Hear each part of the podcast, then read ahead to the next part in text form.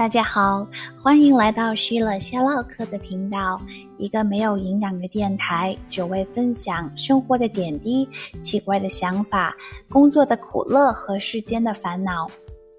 欢迎大家来到第十三期的节目。今天我们来说一点关于男性的秘密地带。不知曾几何时，“蛋疼”这个词就非常流行。但有多少男人又对自己的蛋蛋有真正的了解呢？男人的蛋蛋对于男人来说十分重要。要是谁没有了蛋蛋，那就不是一个完整的男人。蛋蛋就是精子出生的宝地，分泌雄性激素。雄性激素会直接影响男性生殖发育。当然也包括阳痿、早泄等问题。中国封建社会，皇宫里的太监就是被阉割了蛋蛋的男人，没有蛋蛋就无法完成生育和传宗接代，而且还是个娘娘腔。就是因为他们在青春期以前就受阉割，导致第二性征发育受阻。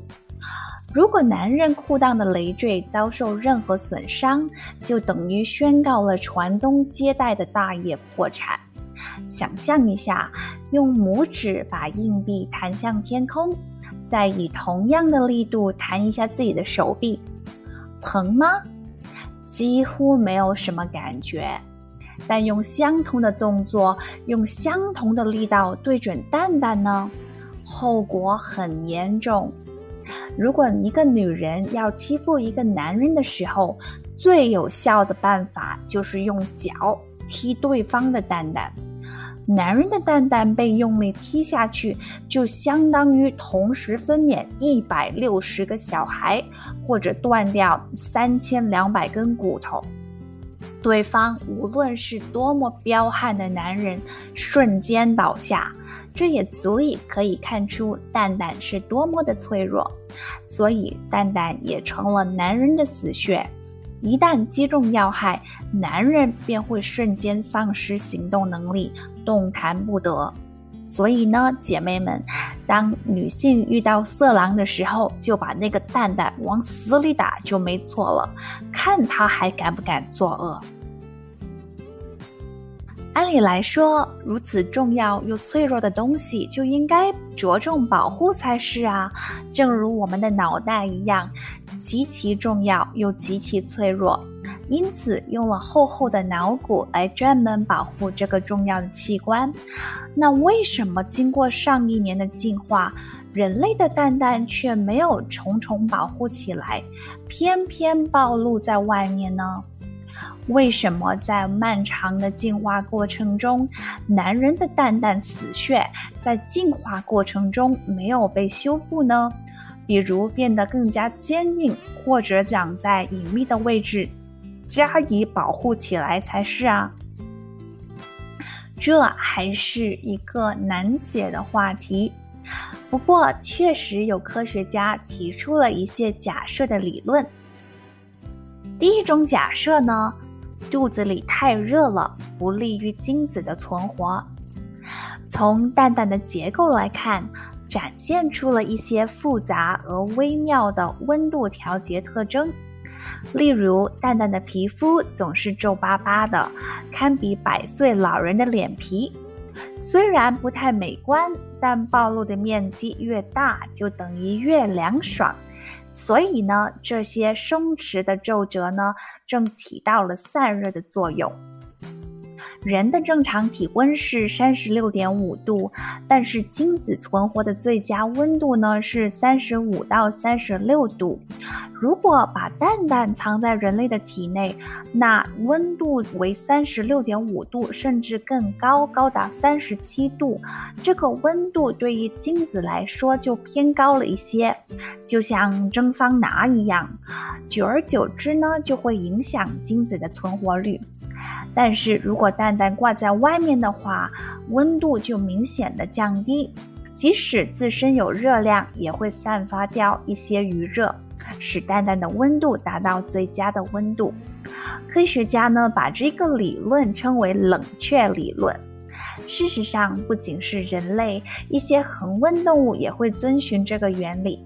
比如我们常见的狗啊、牛、猪、老虎、猴子等动物，它们就是把蛋蛋挂在外面。当然，也有一些动物的蛋蛋并没有挂在外面，而是真的藏在了肚子里。比如大象、马党卫等动物。那为什么这些动物又不怕杀精呢？另外一个关于蛋蛋的小知识是。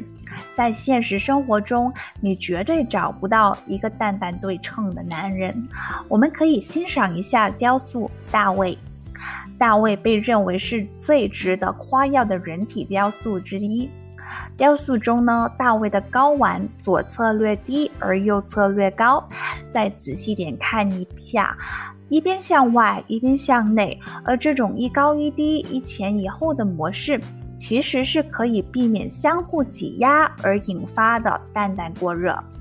每一个蛋呢都有它自己的固定轨道运动，对散热有着一定的作用。若是啊光秃秃的、滑溜溜的，而且对称的模样呢，那就极有可能造成蛋蛋过热，降低了精子的活性。第二种假设呢是检测精子的实力。精子要和卵子结合，就必须经历重重的关卡，就如同跨越一场艰难险阻的马拉松比赛。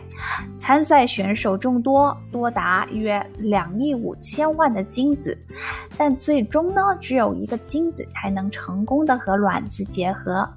所以我们在出生前的马拉松竞赛就已经战胜了几亿的兄弟姐妹。而人类蛋蛋里面的精子并不是直接通过弟弟射出去的，而是先从蛋蛋出发，然后经过肚子里一段长长的输精管，再通过弟弟发射出去的。我们知道，能跑下马拉松的人体力非同一般，同样能够经过漫长的管道射出去的精子，也可以说是精子中的精英。这样的精英才能代表男性最佳的传承人，而那些老弱病残的精子则就输在了起跑线上。所以，如果蛋蛋藏在肚子里的话，那么和弟弟的距离变得十分近了，这样就无法去淘汰弱小的精子，实现最佳的传宗接代。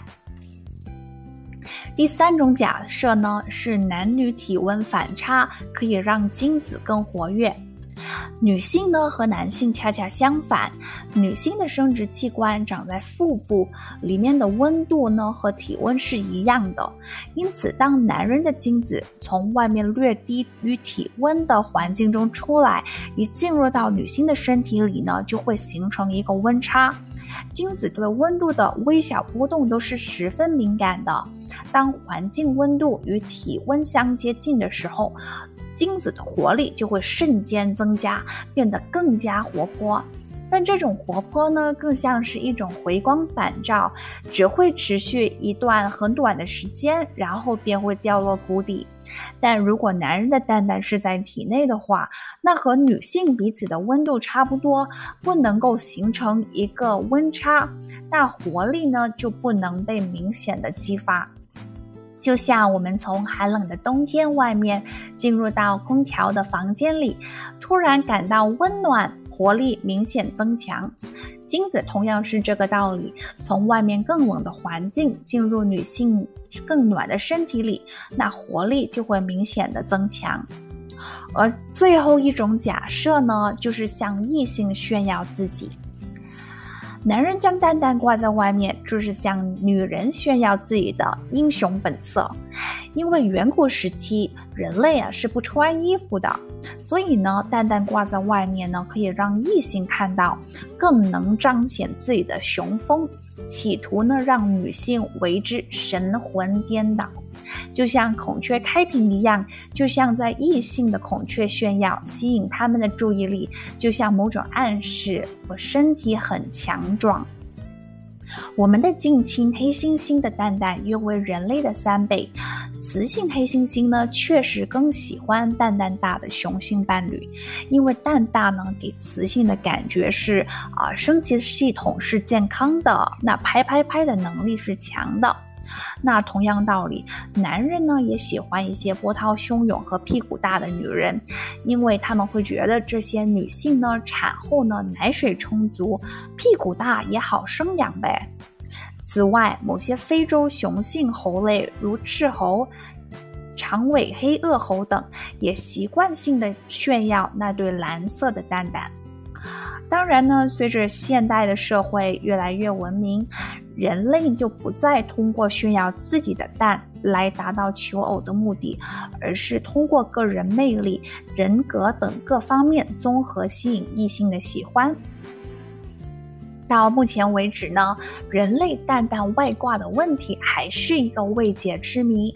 虽然呢，蛋蛋外挂看起来极其危险，但与其他的致命伤比起来呢，仿佛又没什么大不了的。一旦心脏、大脑有损伤，人就可以去见阎罗王了。所以呢，心脏会被胸腔保护的好好的，脆弱的大脑呢也会有头骨呵护着。但那个蛋蛋被整个摘掉都不会立即死亡。古时候的众多太监就是最好的例子，他们大多呢只是不能生育后代。有些新闻说。蛋碎人亡，大多是剧烈的疼痛引起的神经源性的休克。蛋疼虽然伤不起，但疼痛却是促进防御行动的良好机制。蛋蛋的神经系统呢，分泌异常的密集，敏感度也极高，这正是一种高效的保护措施。